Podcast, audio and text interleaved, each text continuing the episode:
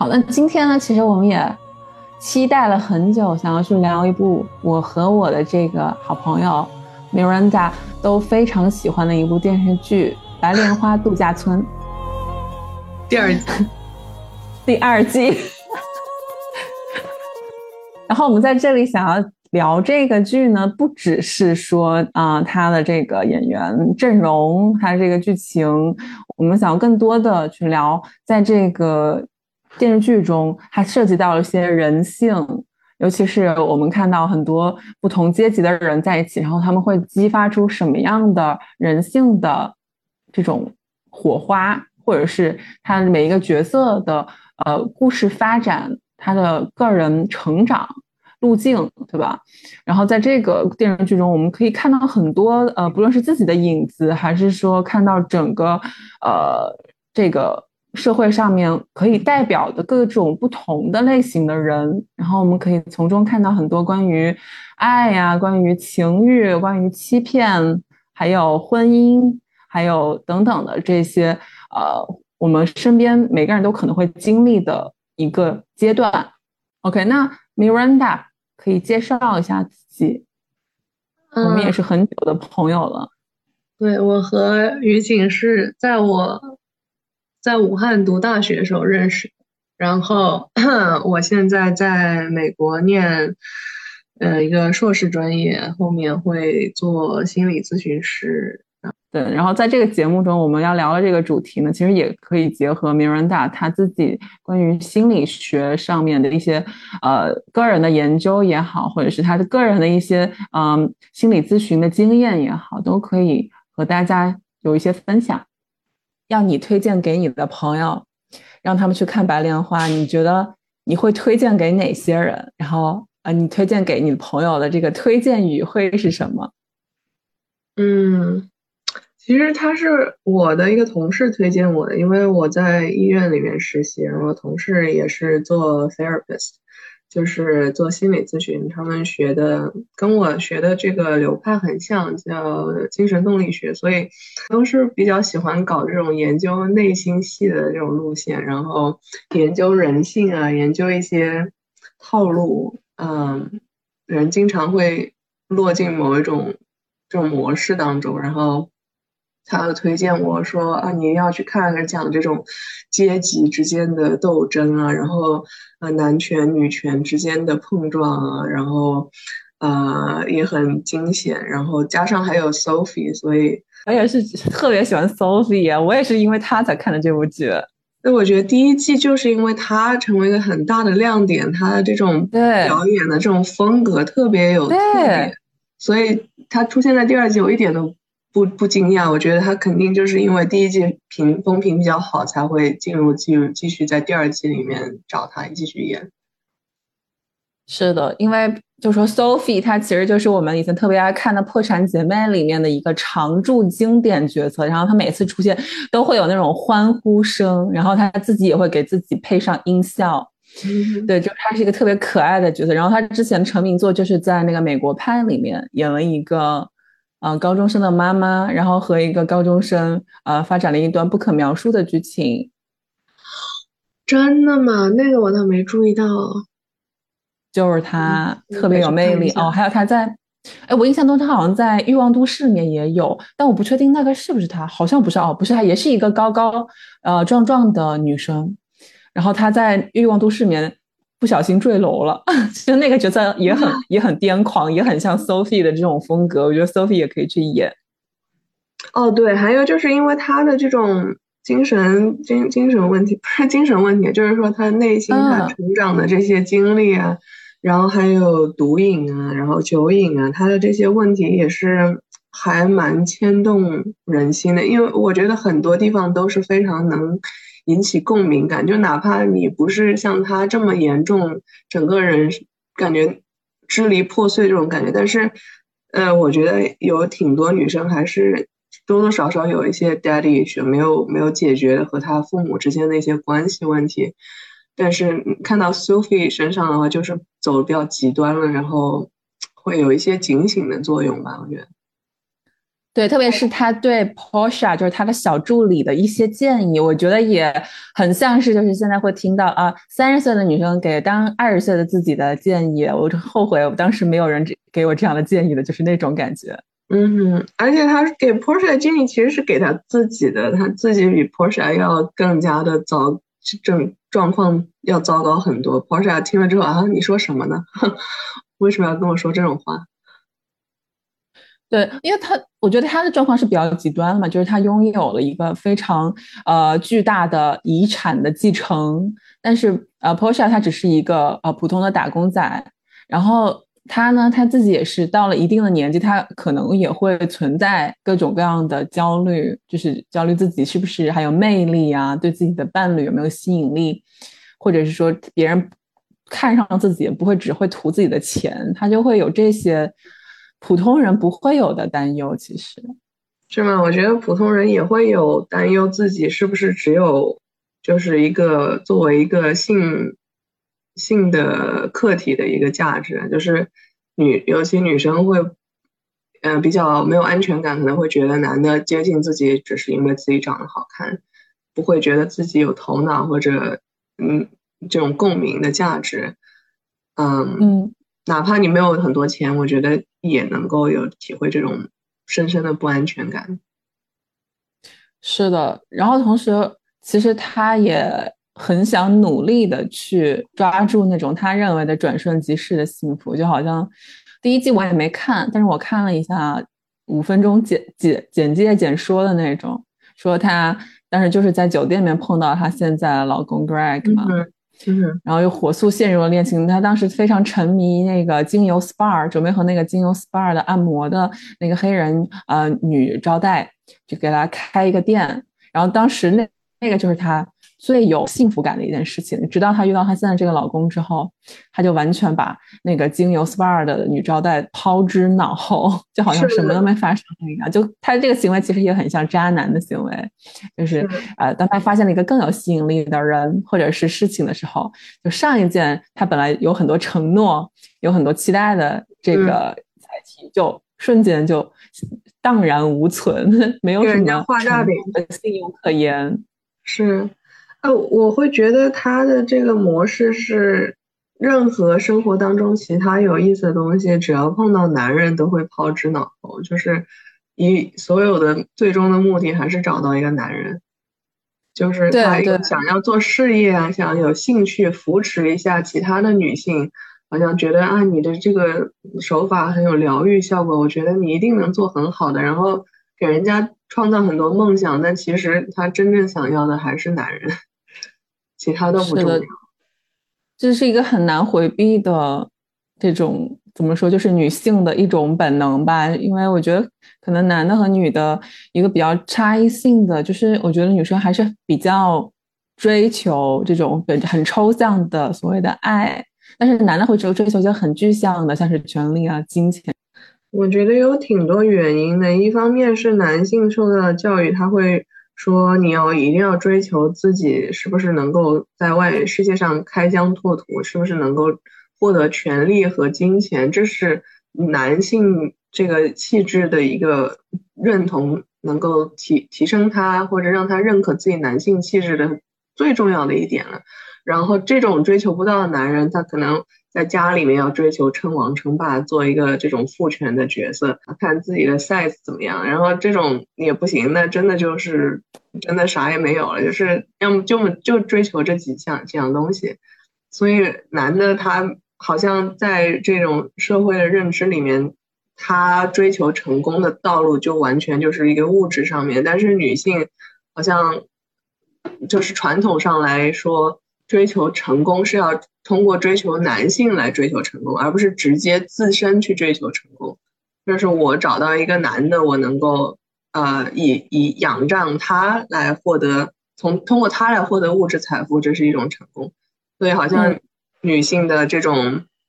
成功，最终就落到了一个找到一个归属、一个依靠的一个一个道路上面。我我有一个印象很深的例子。就是有有个女生朋友，她一开始她是非常追求自己的事业的，然后她的工作的能力也很强，她就一路呃做，一直做销售，然后往上升职，一直做到了整个呃她的这个区域的经理。呃，但是呢，就是尤其是疫情之后哈，然后比方说他们那个行业受到了一些影响。然后呢，他就开始思考啊，自己这么努力，这么苦哈哈的，是为什么？就是以他的姿色哈，以他的一些情商，呃，以他的呃这种性格阅历，他其实也很容易找到一个男男的，然后能够带他，就是实现他所谓的阶级跨越。而且他确实也做到了，就是他现在就是全职妈妈，然后呃过上他自己呃。比方说三年之前计划想要的生活，然后现在也很开心、很满足。确实，每个人的追求会不一样，而且每个人不同阶段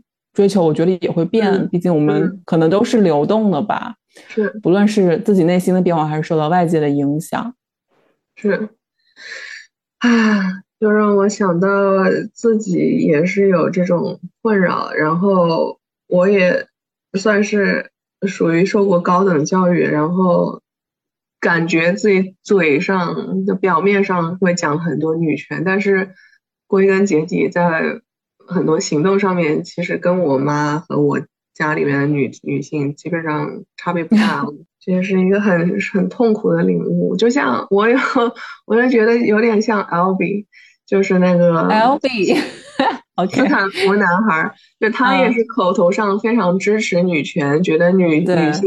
是应该受到尊重的。你们这些啊恶臭老男人都是看这个叫什么西西里那个那个电影叫什么啊？还教父？你们这些老男人追求这个往日男性的荣光，通过看教父来想要回溯这种男人呃顶天立地的日子，可以到处。那个留情，然后回到家有老婆给你做饭，然后也不用负责任啊，各种这种呃传统的这种男性在家里面的这种模式，其实只不过是因为当今社会不允许你继续这样做了，你感觉整个人好像被阉割了，你以为你好像变成了这个权力等式里面这个比较弱势的一方，实际上你就是在你就是在那里。假惺惺的哭，其实其实男性到现在还是一个呃更有权利的一方，但是就是他他爹和他外公都是感觉好像这个社会变成这种样子，已经不已经不尊重他，不可能改变了啊，呃，但但其实他就是明明知道人家的工作，就是后来知道人家的工作就是干这个的，还还去谎称是一个。他们之间是有感情的，然后不愿意付钱，就就很就很伪善，非常的伪善。哦，我感觉他好像也不是不想付钱，我觉得他可能就是不想要相信这个人，这眼前的这个女孩啊，跟他好像非常的情呃情深情投意合，结果却只是为了赚他的钱，他是只是不想相信他们这个所谓的他以为的感情是一场交易。哦，对，我觉得这部分也有，就是因为毕竟他也是年轻，嗯，长得也挺好看的一个男孩儿啊，然后结果沦落到要跟他爹一样，呃，睡女人也要付钱，其实也是一件挺没面子的事情。尤其是他还没看出来，他一开始真的以为是两个人是有有感情的，那个就很尴尬了。是的，其实这个。这种情节它发生在很多影视作品中，虽然我身边不可能遇到有男生会跟你讲他遇到这种经历，因为这个经历我觉得对男生来说可能还是比较伤自尊心的一件事情。但我在另外一部作品也是今年看的一部，好像也是呃 Netflix 还是 HBO 拍的，呃是那个叫什么《星运里的错的男主角演的，然后那个剧名叫 Vice。就在日本拍的，然后那个幸运的错的男主角就是在日本交了一个日本黑社会的男生的朋友，然后他们就在酒店里面鬼混，交换什么联系方式或者交换名字之类的，然后那个女生就直接跟他说啊，你是付现金还是刷卡呀？把那个男生给惊呆了，他因为也觉得自己是靠自己的魅力得到这个女生的，是。这个就没有经历过不。没有办法想象哈，就是我听我听说有一些男的，嗯，在软件上刷到了，就是听说就是社交就是这种约会软件上面去以女性身份出现的人里面，很多都是 hooker，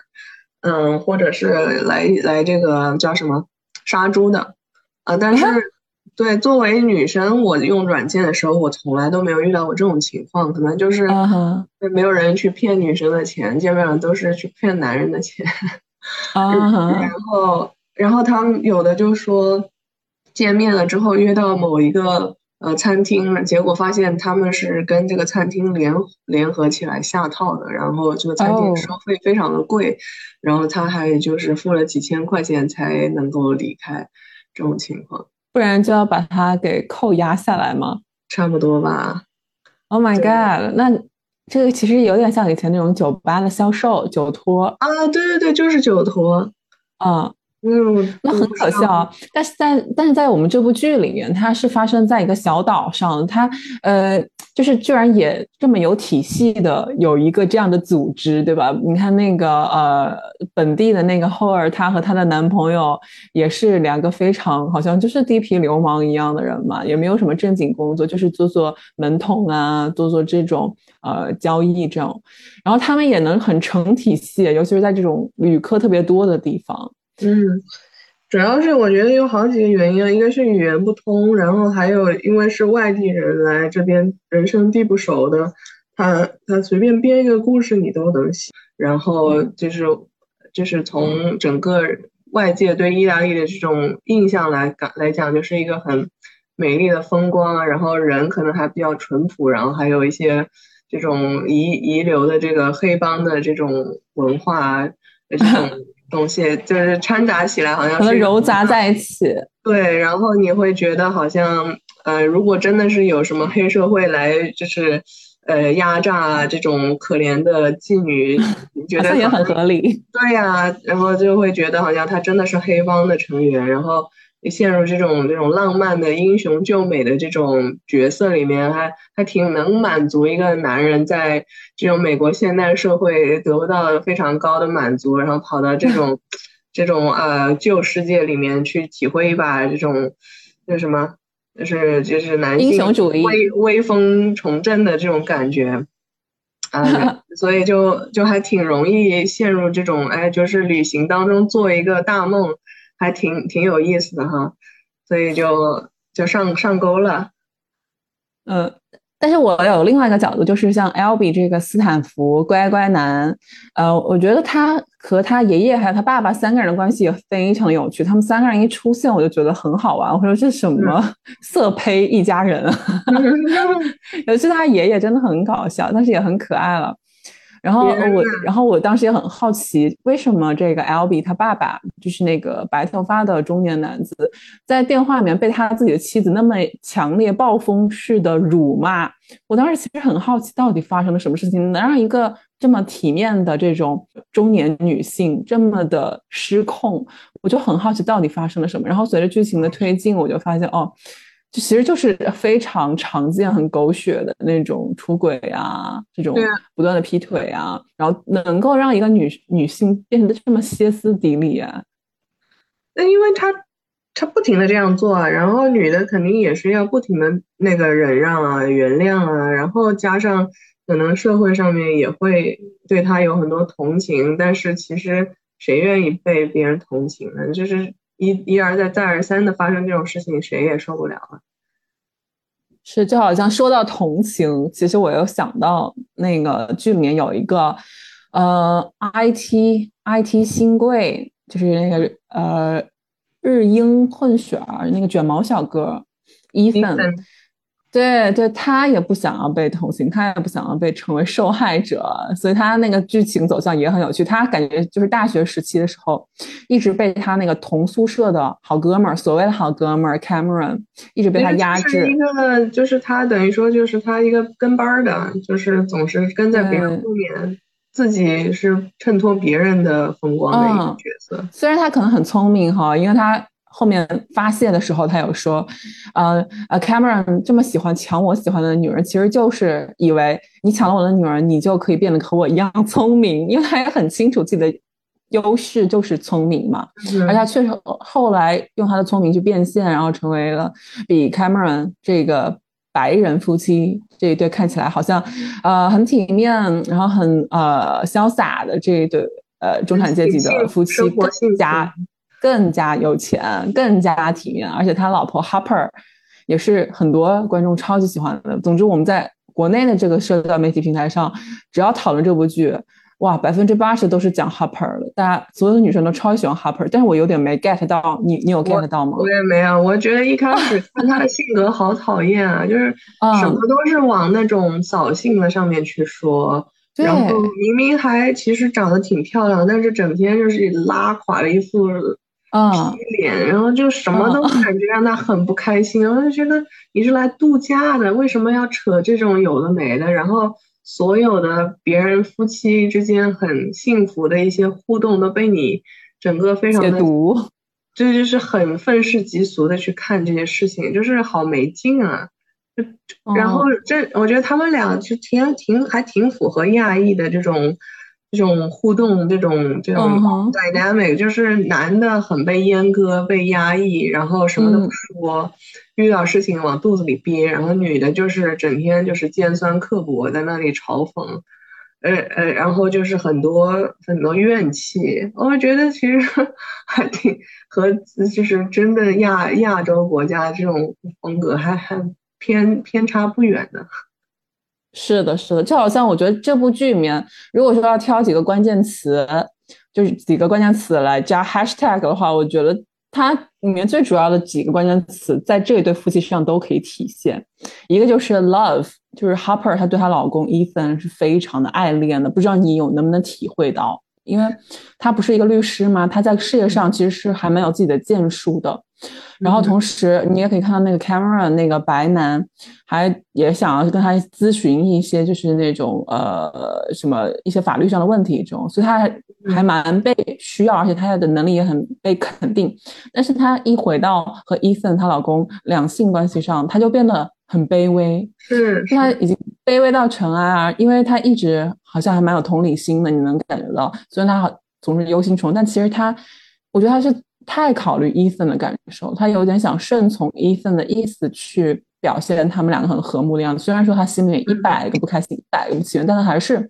扭扭捏捏的，就是顺从依附伊森的需求。但是这个。伊森好像没有看到，他好像把这个当做理所当然的就接受了。他觉得好像别人顺从他，看到他的一些隐性的需求是很正常的事情。所以我觉得 Harper 在这段感情中还蛮被压抑的。所以我觉得他的这种种种的，你觉得你你刚才说他很喜欢垮着脸什么，我觉得也是他压抑的一个后果吧。可能双方都有压抑，而且他们双方的表达都非常的扭捏，非常的拧巴，都没有办法直接表达。有什么？一天到晚说我们两个很诚实，从来不撒谎什么的，这种东西为什么要反复的讲？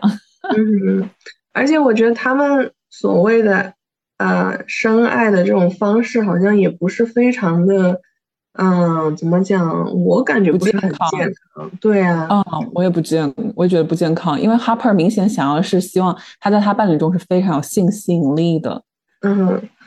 而而且就是。嗯，他们会试图掩盖自己无性婚姻的这种，本来可能是有些问题，但是他们就会说啊，我们虽然没有这个，但是我们非常坦诚啊，我们从来都没有隐私，我们从来都不会撒谎。但是你看这个夫妻，他们看起来就好假啊，虽然看起来非常的和睦，那一定是有什么不好的地方，就是。他他明明是自己的婚姻出了出了问题，没有办法直接去面对，所以就一定要在别人的婚姻上面找漏洞，然后去比较。但是这个有什么好比的呢？每个人他关系的这种模式都不一样，就不是说你的一定好，别人的跟你看起来不一样就一定是不好。就是他们呃那个呃那对白人夫妻之间，我我觉得。如果他们双方都没有问题，然后女女方也找到了一种应对的对方出轨的方式，他也都找补回来了，所以他们这种关系我看起来就挺持久，然后也挺和睦的，就没有什么一定是健康还是好还是不好的。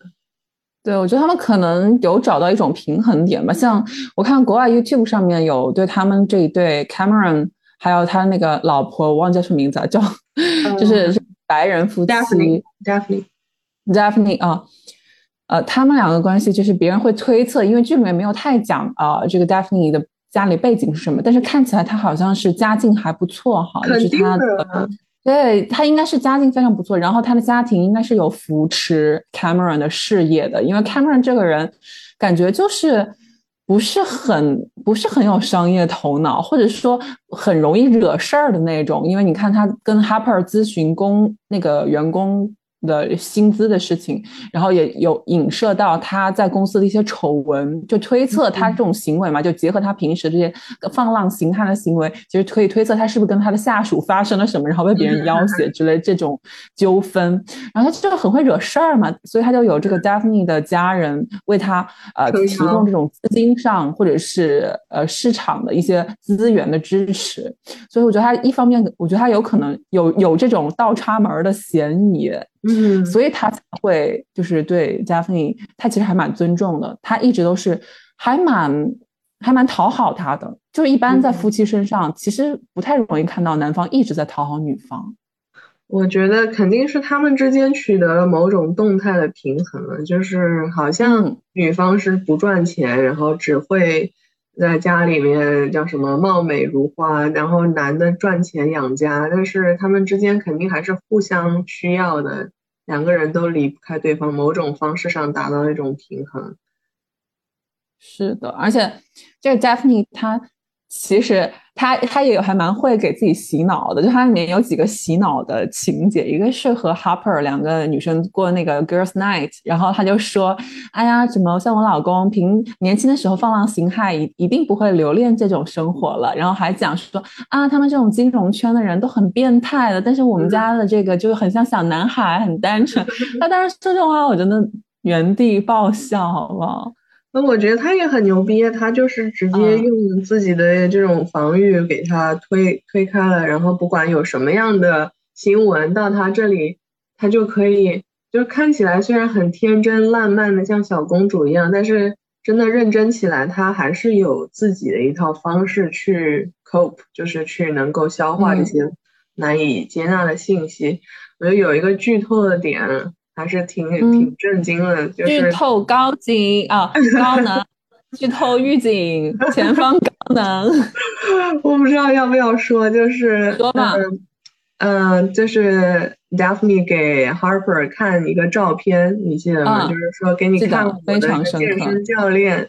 结果给他好帅啊，金发碧眼的，对，是一个宝宝的照片，嗯哼。对，确实这个点也很有意思，而且我觉得很含蓄，我很喜欢这种含蓄的，需要观众去猜，需要观众去把这个剧情补完，这个过程感觉很有交互的感觉，就像那种交互电影一样。那就看的时候，我觉得他好像不是很傻的样子，其实啊，我觉得他是在全剧里面最有谋略的一个人，抛开抛开 Tanya 的老公 Greg 以外最有谋略的人。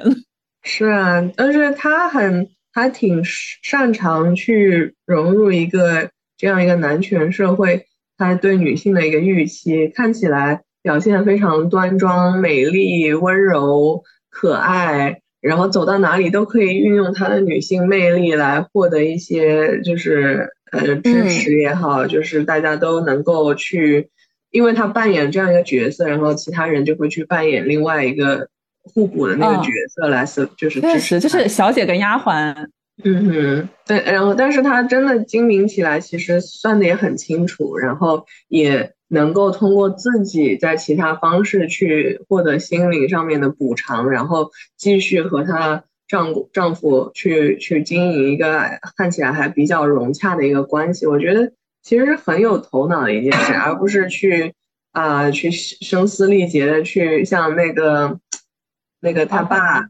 他爸的老婆就是那个 Albie 他爸的，嗯对，那种状态。的老婆就是彻底撕破脸了，然后跟跟老公在那里搞搞事情，就是，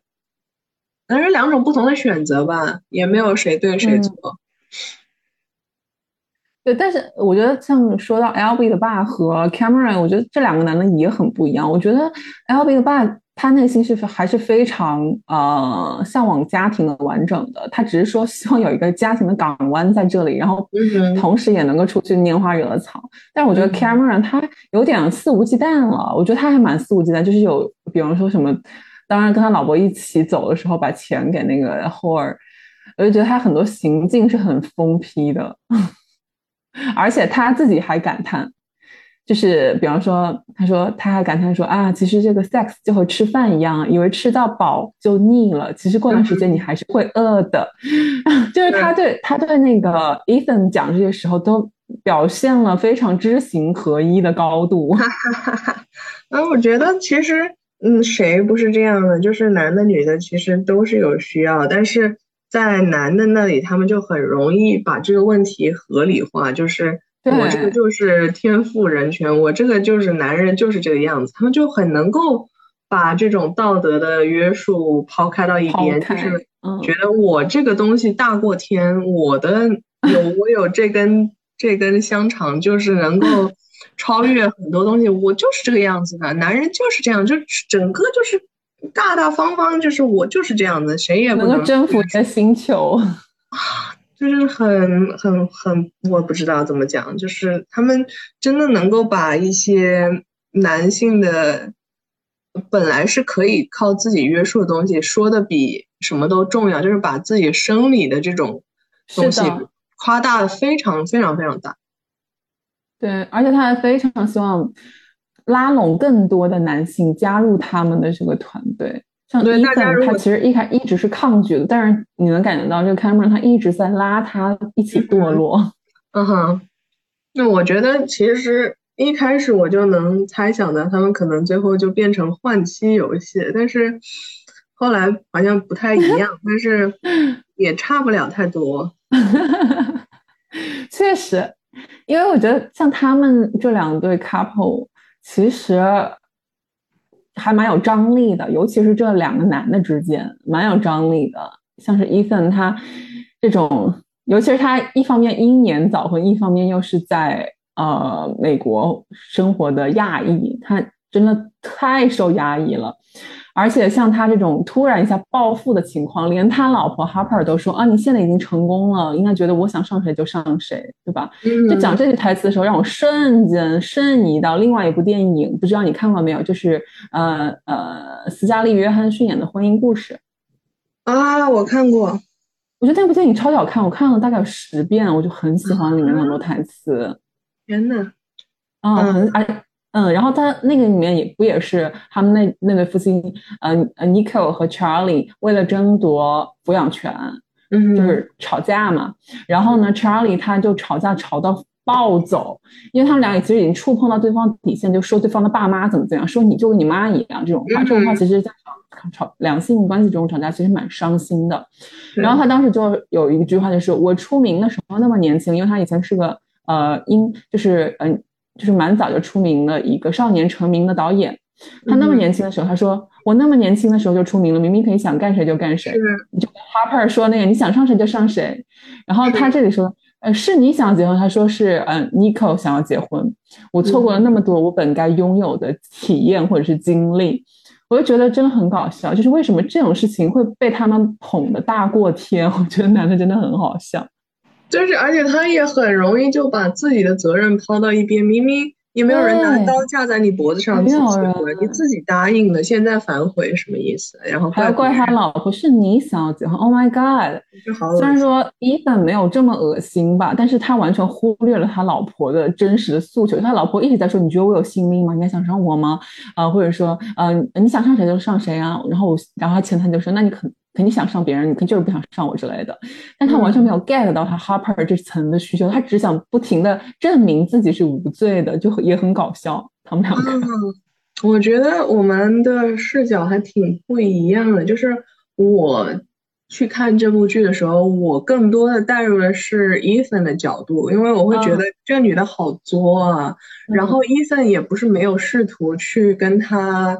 能够 work it out，就是他说，嗯，白天早上醒了，因为这个男的早上起来喜欢晨跑。然后很早就醒了，但是自律，不喜欢 morning sex，他他们就是时间不匹配。然后这个女的晚上想的时候，男的又又工作一整天，非常非常累，所以他们就完全没有办法搭上就时间。他说那句话也蛮好笑，You want to grab my tits?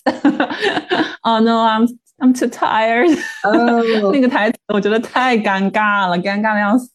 对呀，所以就是我我感觉好像这个男的也没有很，就是不是这个男的的错。然后呢，就是而且他们俩都是这种。又有亚裔的文化影响，他们好像就挺不会玩的，你们感觉这两个人就非常的 tense，就是干什么都非常的紧绷，然后没有那对白人夫妻那种很轻松愉快，然后非常玩耍。就他们俩其实这对白人夫妻，我觉得关系很好，他们俩真的很像小动物。就是像小狗之间的，我咬你一口，你咬我一口。对呀，就是很快乐的一个一个伙伴，一个玩耍的关系。但是这对亚裔夫妻就没有，非常的紧绷，两个人好像只关注掏掏心掏肺这种是他们认可的一种关系好，但是他们看到别人互相玩耍，他们都不知道这是一件好的事情。对你说这种，他们太在乎掏心掏肺的坦诚。其实，我觉得 Stephanie 和 Cameron 之所以能玩得开心，是因为他们就是没有对对方做到百分之百的坦诚，就是有所隐瞒，才可以那么好玩的、有张力的玩游戏。就是很多真话其实都是在开玩笑的情境中说出来的。比方说，呃，那个。Daphne 他会说，Cameron，你昨天玩晚上玩很大吗？玩的有多大呀？然后那个 Cameron 就会说，哎呀，呃，怎么怎么样，就是很大呀，怎么的？然后两个人就是其实没有去很坦诚回答问题，他们就是在开玩笑的过程中，其实有一点点的想要告诉他，我知道你做了什么，但是我不会点破。是，我我也会觉得，其实我我能够。认同或者是理解这种亚这对这对亚裔夫妻的这种对坦诚对关系的紧密程度的这种呃需求，我觉得好像会和亚亚洲文化的这种对边界的不清晰、追求一种融合感还挺相关的。我会觉得两个人是一体的才是最好的，两个人是分不开的是最好的。但是嗯方方面面绑定在一起。对呀，但是有一定的空间，然后有一点点的互相玩一个推拉的小游戏，其实是一种叫什么小，就就是移情的，就不是不是一种好像很有毒的一种游戏，而是是一个助兴的一个小游戏。但是他们就没有办法去 appreciate 这样的一种互相的这种 playfulness，这种玩玩耍的这种心态。是，就好像他们。我觉得诶，其实跟我们社会也很一样。我们其实还蛮要求自己，比方说我们现在是一个呃有工作呃上班的人，那我们就要时时刻关注这个社会新闻啊、国际新闻。虽然说这个国际新闻可能对对我们的日常生活也没有什么关系，但是我们就是要关注，然后我们还要去讨论，我们还要表达自己的立场这样的。其实那个 Ethan 和 Harper 也是这样，他们就会觉得啊，Cam Cameron 和 Daphne 那对夫妻怎么完全不看新闻啊？他们怎么一？只要玩乐啊，就很看不爽他们这样子很轻浮的生活状态。哦，然后还有他们就是说那个那亚裔夫呃，就是 Harper 说啊，你看今天这个世界都乱成一团糟了，怎么会想生孩子？然后那个 Daphne 白人老婆就会说啊，这个世界怎么了？因为在他们看来是很好啊，有什么问题？这个这哎，这个对话你让我想到了里面，就是和那个 Porsche 一起出去玩的那个呃伦敦的呃小男生，就是那个。有钱有钱 gay 的他的侄子嘛，他也是啊，Porsche 也是说啊，这个世界好糟糕啊，怎么怎么的。然后那个呃那个小小侄子就说啊，这世界哪里糟糕？相比呃十几世纪的时候，我们大家还要互相虐杀追杀对方呢。我们现在这样已经非常好了。我觉得他们这种其实就是及时享乐的人，他们没有不想带着任何沉重的东西在身上，也是他们一种生活方式的选择。嗯，而且他们出身也不太一样，因为这个男孩他之前是从一个很糟糕的地方被，好吧，又 really really dark hole。对呀，他以前可能会有，我觉得可能是染上了毒瘾啊，或者是欠钱啊之类的，然后能够现在跟一个一群有钱的 gay 玩到一块儿，已经是对他整个人整个就救赎了，然后跨越了。对呀，Porsche 就是一个普通家庭出来，然后什么都。感觉是这种社交媒体带来看事情非常的愤世嫉俗啊，然后又没有找到自己的追求、自己的事业的重心，然后就是看事情都有点心理不平衡。尤其是他还给这个就是精神不太稳定的一个富婆打工，就让他感觉整个人好像被剥削了一样，就是所以看事情都非常的糟糕。但其实他能够出出国跟着这个老板出来。已经很不错了呀！大家都开心的要死，羡慕了他。我要是他，能住去意大利还能住四季，哇！你让我给他端洗脚水都可以。是啊，而且他那个明明知道，嗯，他老板要不让他出现在自己面前，他每次都还故意在人面前，然后还觉得自己好像，哦，很受气，学的好像表情。人家给你钱，然后人家叫你干嘛你就干嘛，在那里我不知道他有什么好憋屈的，真的。就如果你有一个很好的比如工作啊或者爱好什么的，你就是家人的支持，对你就是非常的踏实，就是一个很很笃定的感觉。但是如果就是你事业还很漂泊，然后感情也挺受挫，这个女孩也是感情也不咋地。所以就很容易就会被事情卷卷，她的情绪就被卷起来。你这样说让我想到，就是如果说在这部剧里面剧里面找到这种感觉很漂泊、很迷茫的人，其实很容易就能想到，就是这个剧里面最年轻的这几个女生，没有正经工作的女生。嗯。但是除了她们以外，就是我们可以看到的另外几个，比如说有很好的工作的 Harper，有很很不错的家境的 Cameron。然后还有继承了巨额遗产的参亚，其实他们一方面来说，你能感觉到他很有重心，就是可能说自己的一方面坍塌了，但是呃自己的另外一方面的那种呃支撑还在，他们还是可以很好的、很很情绪比较稳定的去生活下去。是是，所以人一定要有自己的重心，不是随漂泊的。我就我其实我对唐雅讲的那段话。特别深有感触，我还录屏了。他就是说，就是对 Porsche 说的，是说你知道吗？我从小嗯，就是等着别人来陪我玩儿，我就像一个被打扮的漂漂亮亮的一个娃洋娃娃一样，坐在那里等着别人来关爱我，给我关注啊什么来来找我玩儿，但是就总是得不到，总是在期待，总是在好像等待被抛弃。然后 Porsche 就说：“你到底想说啥？”然后他也说：“Get your shit together。”然后就 这么没头 shit together。对，但其实他在说他自己，就是的，这种很被动，把自己当猎物，都已经这么有钱了，为什么还要当猎物？嗯嗯嗯，因因就是因为他从小没有得到足够的这种关爱，就算有钱，他也没有办法填补内心这种空虚。呃，一直都在追求别人的关注，他妈也是很变态，也是情感虐待他，情感忽视他。然后，其实你会觉得好像有这么多钱，应该能够把这些东西弥补起来。但是，嗯，我觉得他有这么多钱，不不去看看心理医生，也是真的对不起自己。这个投资有这么多钱，最该投资就是自己。确实，比方说。像你在美国还有在中国都看过心理医生，这个可以说吗？可以啊，啊，就是你觉得这对于你的生活有多大的帮助？因为可能，可能还是就是，比方说在国内还是蛮多人其实也没有这种经验，或者是没有这种意识，嗯，就不知道它到底能带给我什么，或者说我能从中呃得到什么样的提升，呃，或者是说能带给我什么帮助？嗯，我觉得。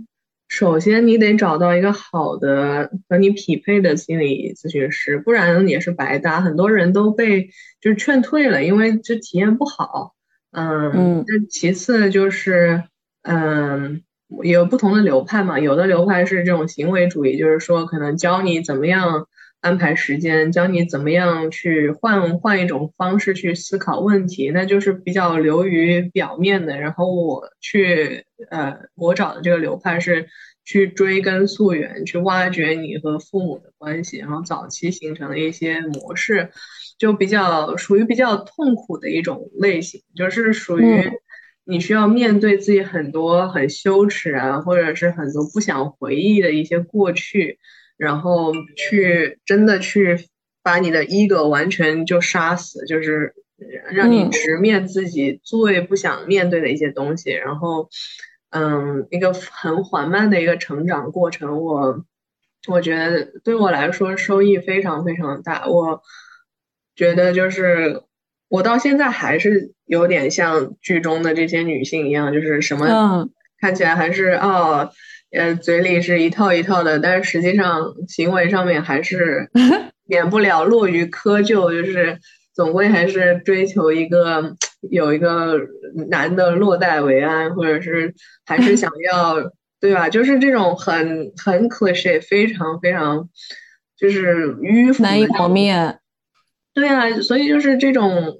这种轨迹带来的这种后面到直到成年，还是会不停的落落回原来的这个模式。嗯嗯，但是。成长和进步是可以可以可以看到的，尤其是对整个人的自尊自信的提升。嗯，我会发现追根结底，嗯，过去带给我最糟糕的影响就是对我自己的未来的一个信念非常的消极，就觉得我做不了什么事情，或者我因为我是个女孩，所以我会。大概就只能这样这样这样，然后有很多自我设限，嗯，这些东西是，哎，你去读一些鸡汤，或者说整天呃照着镜子说什么我可以，这这些做就是改变不了的，它是非常非常深入骨髓，它甚至都不是通过说理去逻辑上去去反驳就能反驳的掉的，因为你从小就被这样灌输的话。它就成了你的一个信念，它是不需要其他嗯呃证据来支持的，所以说它需要很长很长时间去挖掘你的这些信念到底是怎么形成的，然后再一点一点挖掘掉。可能都没有依据，可能都立不住脚，但是它就是在你身心灵中升值。对呀，就是你在很小的时候，你爸妈随便说一说你一句什么话，你都可能就把它当对。但是现在你再去回想，就很不可思议，你还一直记住它。是的，就好像其实我们在这种女女性中，其实都可以看到自己的一部分。比方说，像是 Harper，她其实是一个高知女性，在两性关系中还是很没有、很没有安全感，而且把自己放得很低。是啊。然后还有就是 Tanya 也是啊，Tanya 就是这种童年。童年的经历、原生家庭带给他的这种伤害，然后导致他很缺爱，好像很希望有一个男人可以来拯救他或者给予他爱。嗯哼，还有包括像是，就是像 Porsche 代表，其实是最年轻的一代年年轻女性嘛，她受社交媒体啊，或者是嗯，就是自己现状的影响，她可能觉得呃，就是生活很糟糕，然后也。就是状态不是很积极，其实这些其实都是女生一辈子都会不断去更新和经历的一种动态的，或者是嗯流动的一种成长吧。然后其实都可以在这些女性中看到。嗯，而且我还感觉就是两个，就是那个会弹钢琴唱歌的那个女孩啊，对，然后她本来是想呃接触那个。那个老男人就是酒店的驻唱，对，还觉得他们之间是呃通过音乐来互相怎么讲惺惺相惜啊，或者怎么样，还觉得他们是灵魂契合，就是想去接近那个男的。结果那个男的一上来就问他多少钱，我觉得对他是一个暴击，就让他好像丧失了一种这种权力灵灵气的感觉，就是他本来以为他是。可以通过他的才华被认可的，然后被被别人呃被去吸引别人，结果在那个老男人那里，就是一切都还是沦于沦为这个肉体和金钱的交易，就是挺挺和 L B 的那一对是性转版的，嗯，对，就是我觉得他没有 Lucia 想得通，他还在很纠结这个问题，嗯，就是哎，我能不能不通过我的肉体啊获得认可，嗯，如果我，如果我不能，呃，通过我的才华获得认可，我好像就没有价值。但其实，嗯，Lucia 就就大大方方，我就是来，我就是出来卖的，嗯，我我就是跟你谈钱，我也不扭捏，我就是这样子。然后他也不会去多想，觉得好像自己就没有价值一样。游刃有余的能演戏给 L B 看，我觉得这个也是太厉害了。对呀，我就觉得人就是要活得通透一些，知道自己的价值在哪里，而不是需要通过任何一个随便你碰到的一个男的来给你的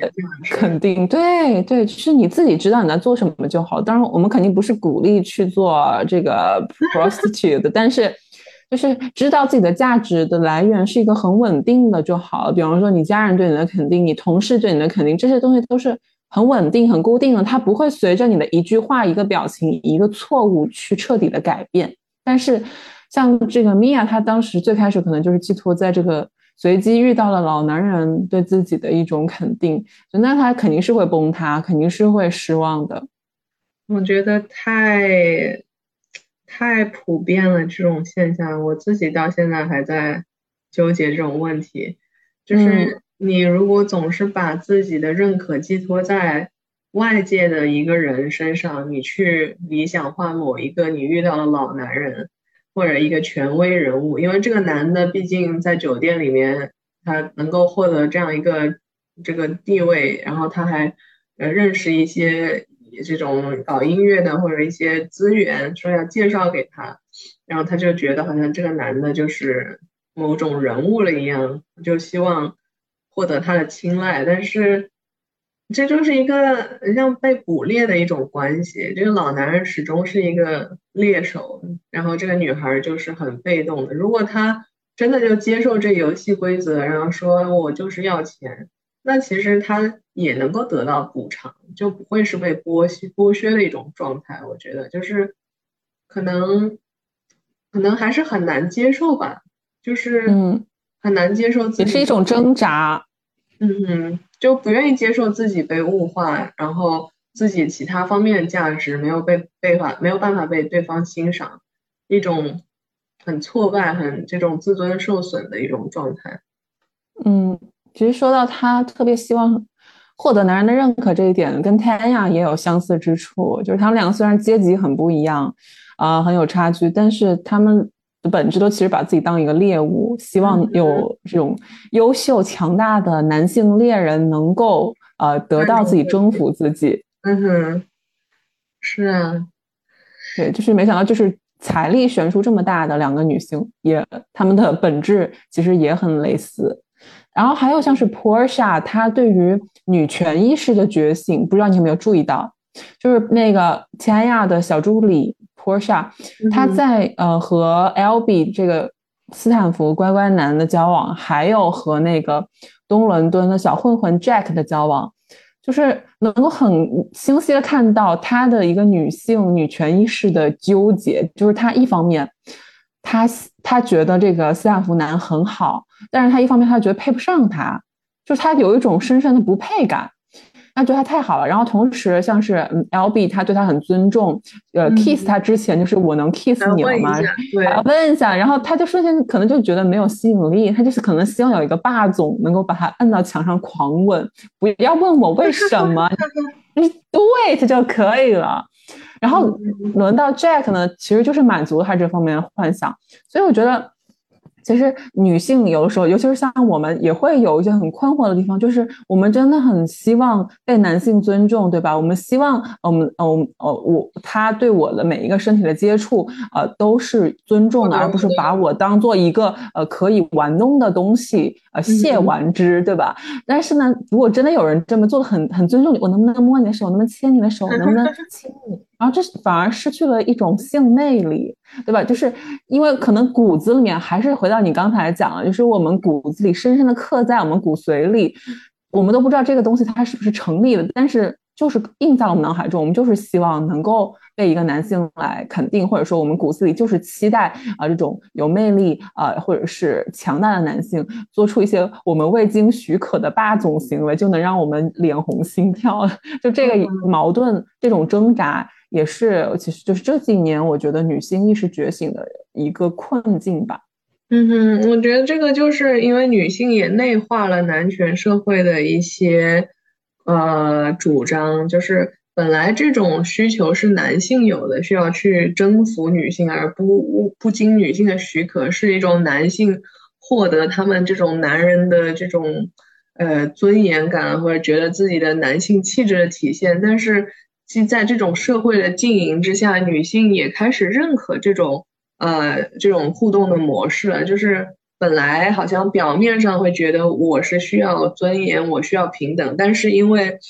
呃，对，受这种就好像让我想起来，就是在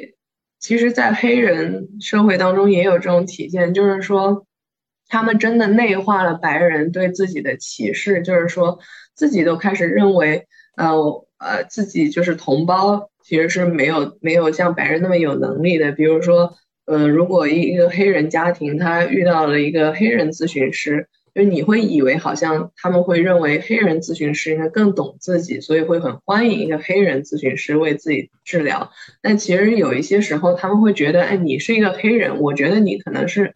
呃不行的，你你能力不行，我不想要你。就是他们自己都内化了这种对自己种族的这种贬低和和。歧视，他们觉得自己的肤色真的就不行，但是这哪里来？就是因为整个社会一直都在这样去主张，结果他们就把这种东西真的吸纳进去了。就像女性也真的把男权社会的这种对女性的利用物化，真的就吸纳进去了，开始自己也认为自己没有更多的价值，也是需要通过男人来获得自己的价值。确实，确实。所以说，我们现在呃所谓的就是呃各种什么女权行为，其实很努力的，其实想要达到一种平权的状况。但是这个都需要我们去做出今年的努努力，不管说呃整个群体的一种集体的意识，还是说我们作为个人的意识，我们在自己的生活中怎么去建立这种自尊、自爱、自洽，都是需要。付出巨大的努力，然后去克服巨大的这种矛盾，还有挣扎，还有这种自我贬低的。嗯，就是有很多的拉，很多的拉扯，就是可能家庭过去家庭教育的拉扯，然后呃整个社会的一些话语的拉扯，然后你自己内化的一些东西，当你的过去影响你那些人已经不能再影响你的时候，你继续。在自己心里跟自己有这样过去的对话，一个自己的 self talk，就是持续去对自己进行贬低和物化，然后，然后你在进入新的关系里面的时候，你又开始去重演过去的一些模式，也是一个，嗯，就是不断的重复，但是各种，还反而还加深了这种印象惯性作用。对，我就觉得到后面其实更多是自己对自己的 PUA，很少是有。就是外的，就你成年之后，更多的是自己对自己的持续的一个物化。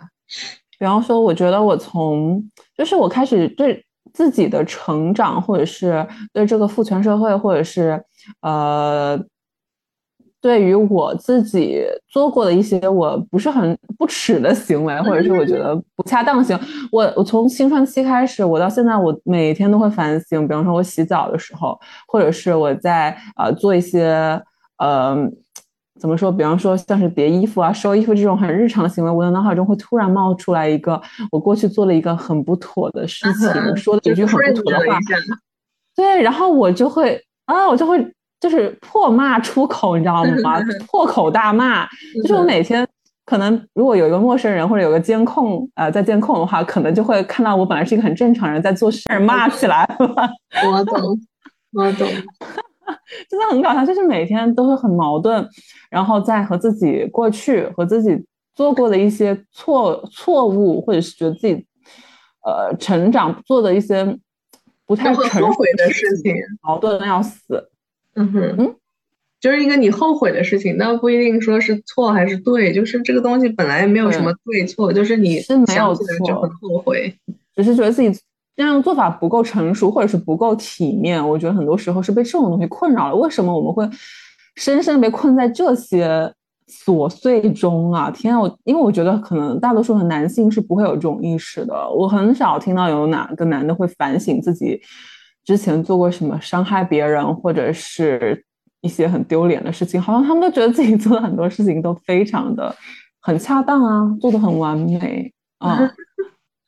我觉得也不能光凭你听到什么，因为男的也很少会说，就是男的很好面子，他就就算真的有这种背地里自己骂自己，他也不会跟一个女的说，所以对他甚至不会跟自己的兄弟说吧，就是他们永远都是。因为我觉得在看这部剧的时候，我也能感觉像是 Ethan，他可能对 Cameron 恨了那么多年，但他也只是在现在已经变有钱了，他才有勇气骂出来说：“你就是想变得和我一样聪明，才去抢我的女人的这种话。”是，而且 在他这么多年，对，在大学期间他根本不会这样说，因为他为了社交，他就内化了。对呀，他还是需要跟这个白男搞好关系，然后始终是这样笑一笑啊，就过去了。他就在这个酒店旅行一开始，他一直都是这样笑一笑就过去了，从来都是他的这个反应模式。然后直到被逼急了，也 push 到到一个点上面，他才爆发出来。是的，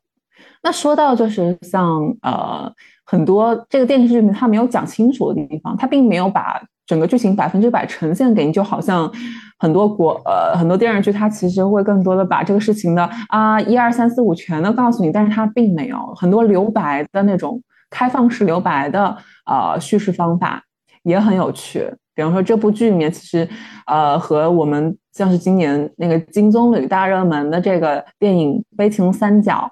也是一样，就是有一个开放式的留白，而且在这个电视剧里面还蛮多开放式的留白的。比方说会留下很多疑惑，对吧？比方说像这个混血小哥 Ethan，他和那个 Cameron 的老婆，呃，去小树林干嘛了？就这个他没有拍出来干嘛，他就让你观众去想，就让你观众热血沸腾的在那里讨论。我觉得太明显了，他们能干嘛呢？就是对，总不可能去去去忏悔吧？我觉得很明显，他们就是是很明显，感觉回到了这个好像不可避免的一个结局里面。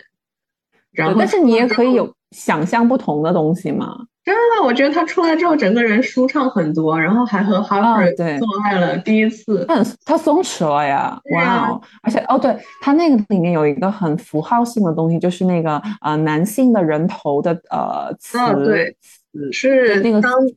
瓷雕像瓷器，嗯嗯，对，当地的一个传说。是的，出轨的男人被把头割下来了。嗯哼，对，然后他们当天。呃，就是在一起，就是他和 Harper 终于重燃欲火了之后，他把那个头像给砸碎了。其实我觉得也还蛮有隐喻的。是啊，就全都是一些象征性的意义，而且很有趣，给这个头像很多次的特写，就是在超多难以忽视的时候，就是在暗示。对，所以我觉得他他他们其实里面每一个角色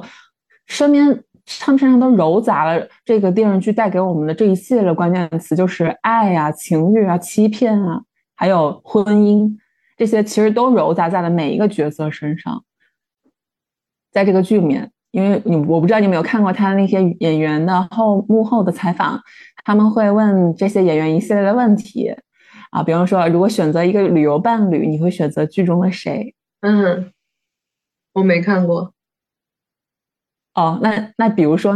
啊，你要在这部剧里面选择一个人作为你的旅游的伴侣，你会选谁？哦，如果是我啊，我觉得好像，我觉得 Cameron 应该比较有意思吧。你就觉得他很很有，很很会很会找乐子。就是如果我可以扮演他老婆，我觉得就挺不错的呀。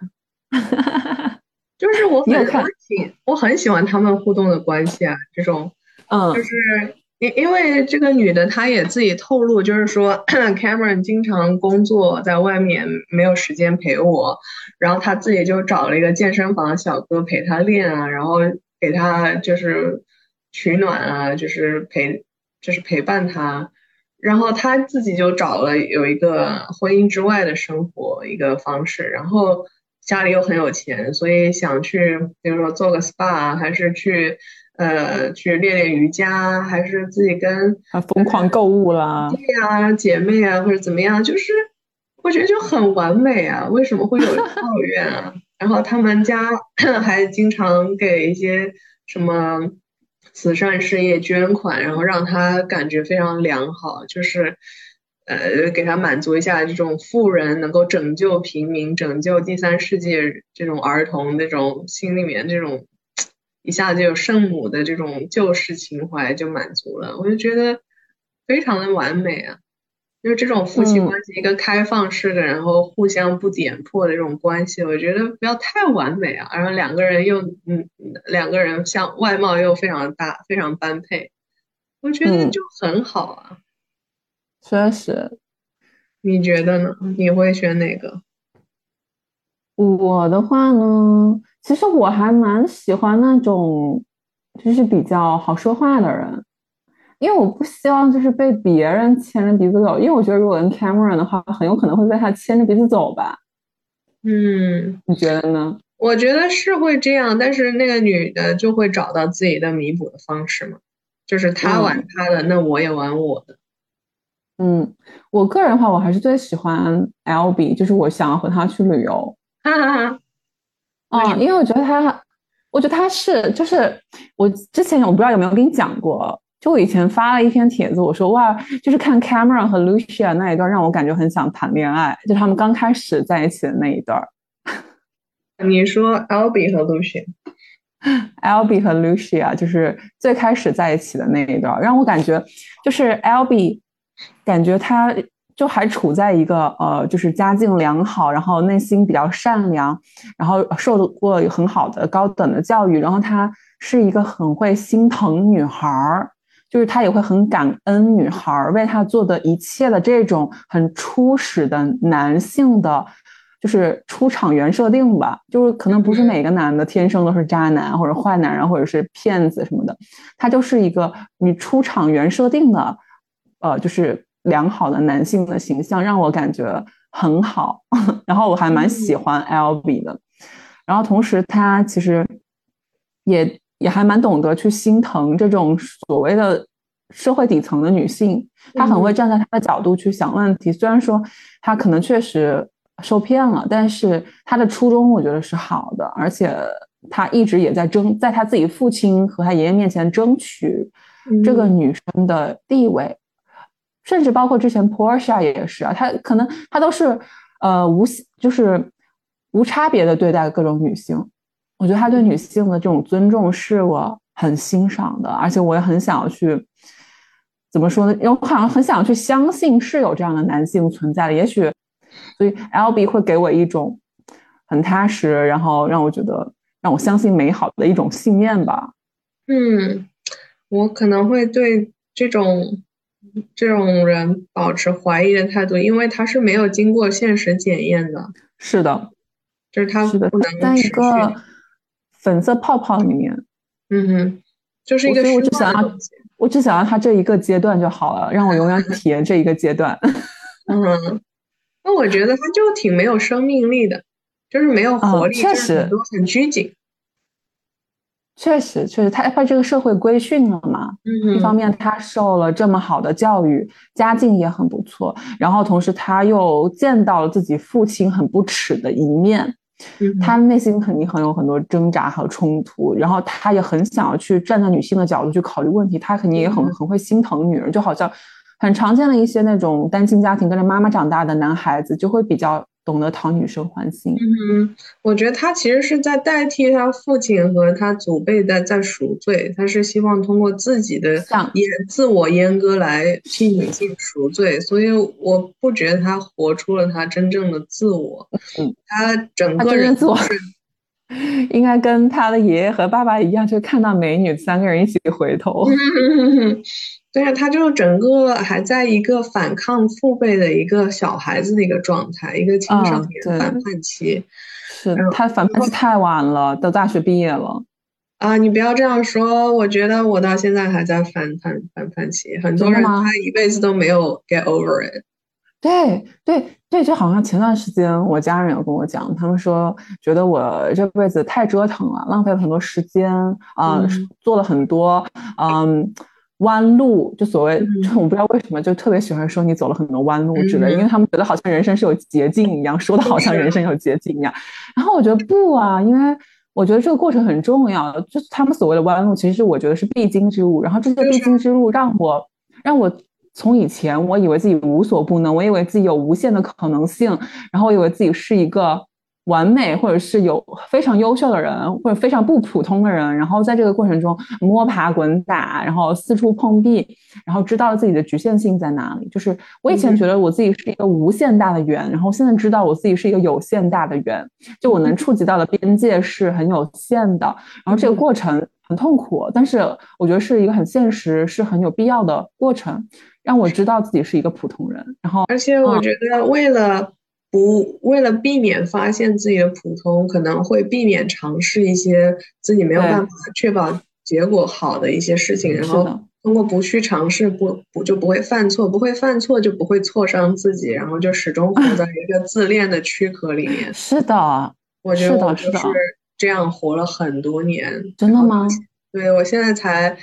通过做这么多年的咨询，才能够慢慢的去接纳自己可以犯错，然后犯错根本就不是一个跟自尊没有关系的事情，就是就是 get rid of my ego，因为 ego 实在是一个特别有毒的东西，它，你为了维护你的这种假的一个自尊，你就什么都不能犯错，你什么都不能尝试，因为你尝试就会挫伤自己，容易失败，很容易受挫。对，而且你去看失败，就好像看成是一件没有面子的事情。但是一个比较健全、一个比较自在的一个人，他会看作说：“哦，这不行嘛，那我再试试别的东西，那就好了。”他就不会去多想。成长型的思维就是这样的，就是失败不是一个错事，也不是一个丢脸的事，而是说让我知道自己的极限在哪里。嗯哼，但是就是一些很传统、非常的。狭隘的长辈会觉得你，他就开始嘲笑你。他说：“你看我说的吧，叫你听我的，你不听。但是他其实不是为了你好，他是为了满足他自己的自恋，去跟你说：你看我说的对吧？你看我是不是对的？然后就开始去打压你，就是就通过这种你对你错我对来提升自己的地位，然后通过利用压榨晚辈的自尊来满足自己的自尊。”所以他说你走弯路其实是是为了打压你，而不是真的为你好。如果他真的为你好，他就会愿意让你通过自己的方式去寻找到自己的道路，而不是一定要听你听他的道路。为什么要听他的呢？听他就是他自尊心受到了满足。是的，但是我觉得我就是我觉得这些年的学习还是会给我一些。呃，批判性的思维吧，就是不要只听一个人的话，我们要结合不同的人的观点和经验，或者是做事，呃，规划自己的方法，然后再总结出来最适合自己，或者是觉得呃自己做起来呃最舒服的方式，而不是说仅听一个人的建议，就是那肯定是不够的。总之就是，虽然说很多人他可能是说，呃，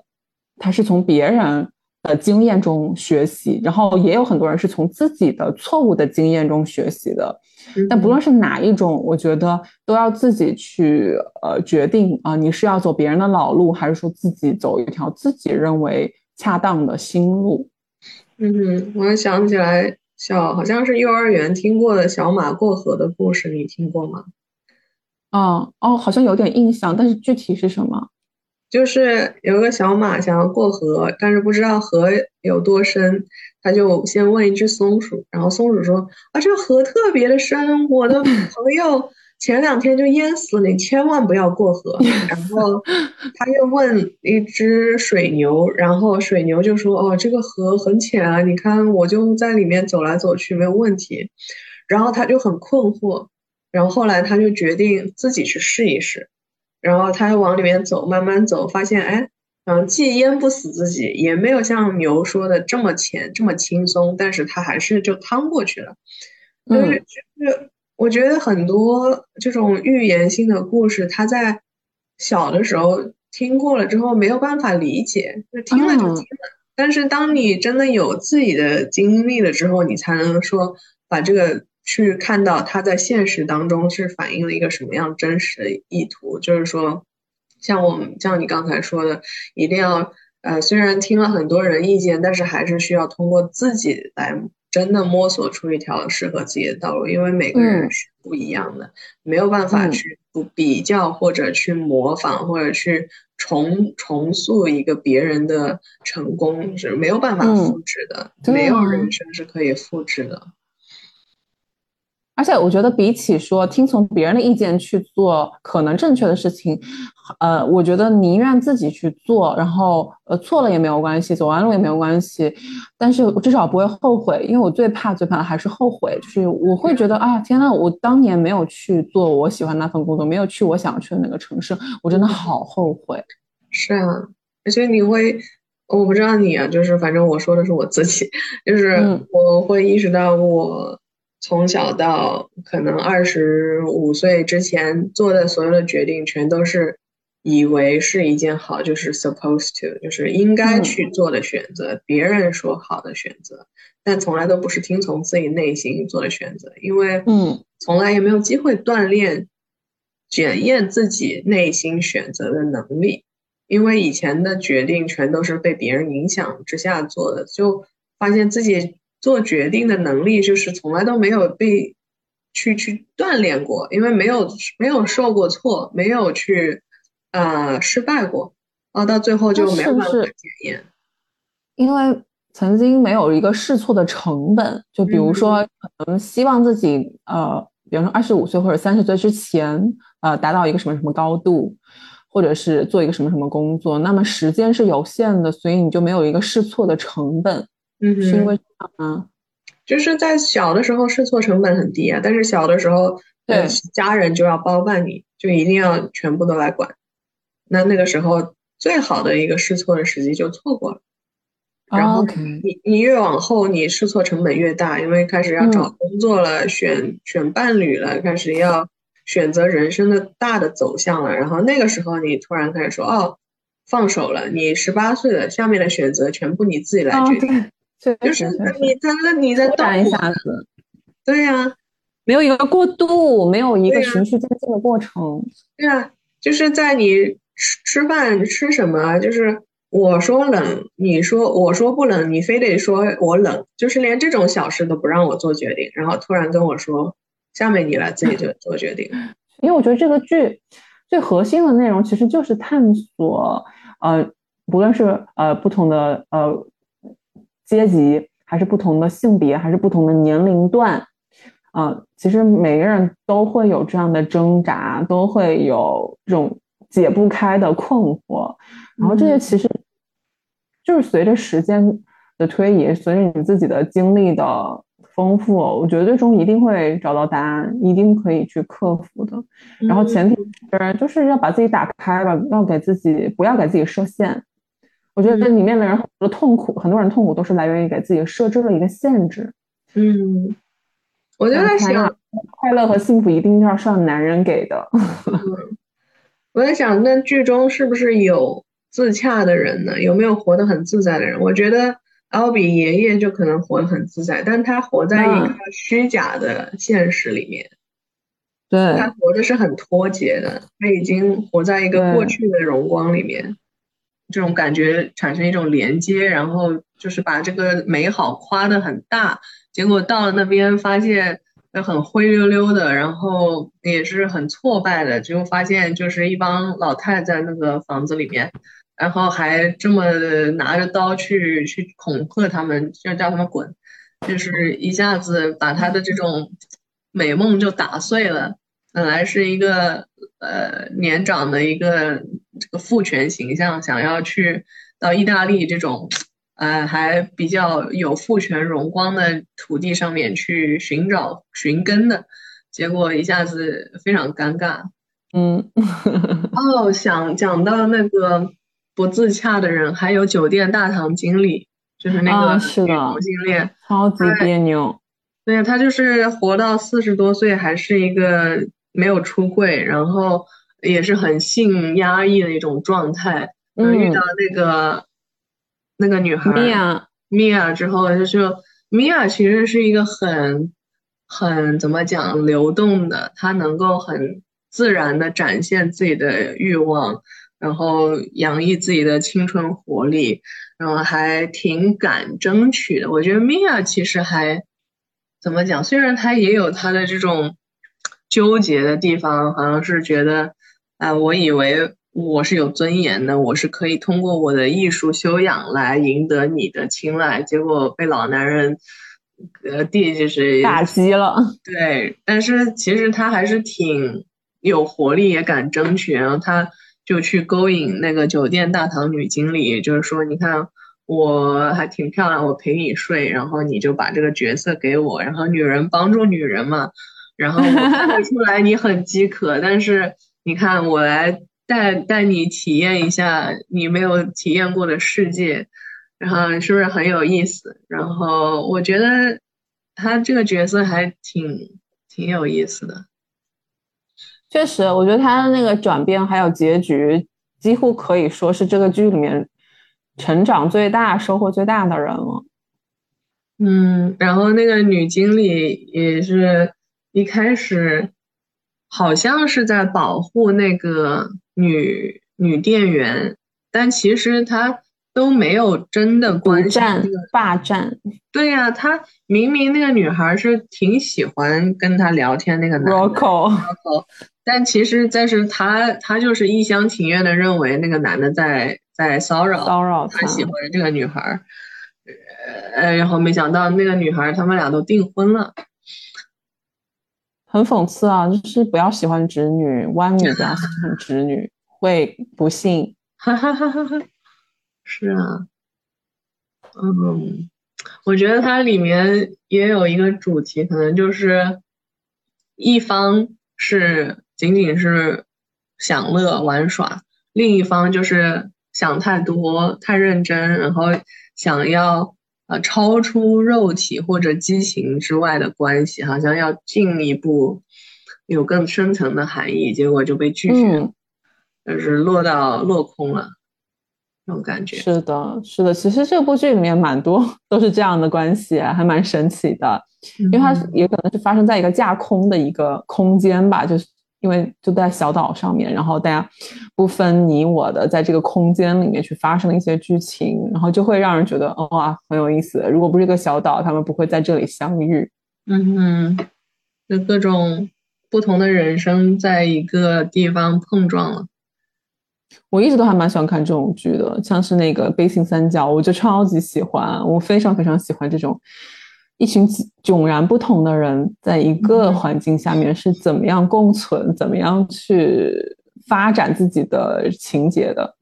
嗯哼，就是变成了一个代表性的人物，倒不是说他们个人了，就是可能就比如说伊森代表的就是一个可以非常压抑，受到呃非常多的性压抑啊，社会阶层压抑啊，然后这种。总是被这个固化，这种叫什么 stereotype 的这种嗯嗯刻板印象，对，反正就是每个人都代表了某某一类的阶层。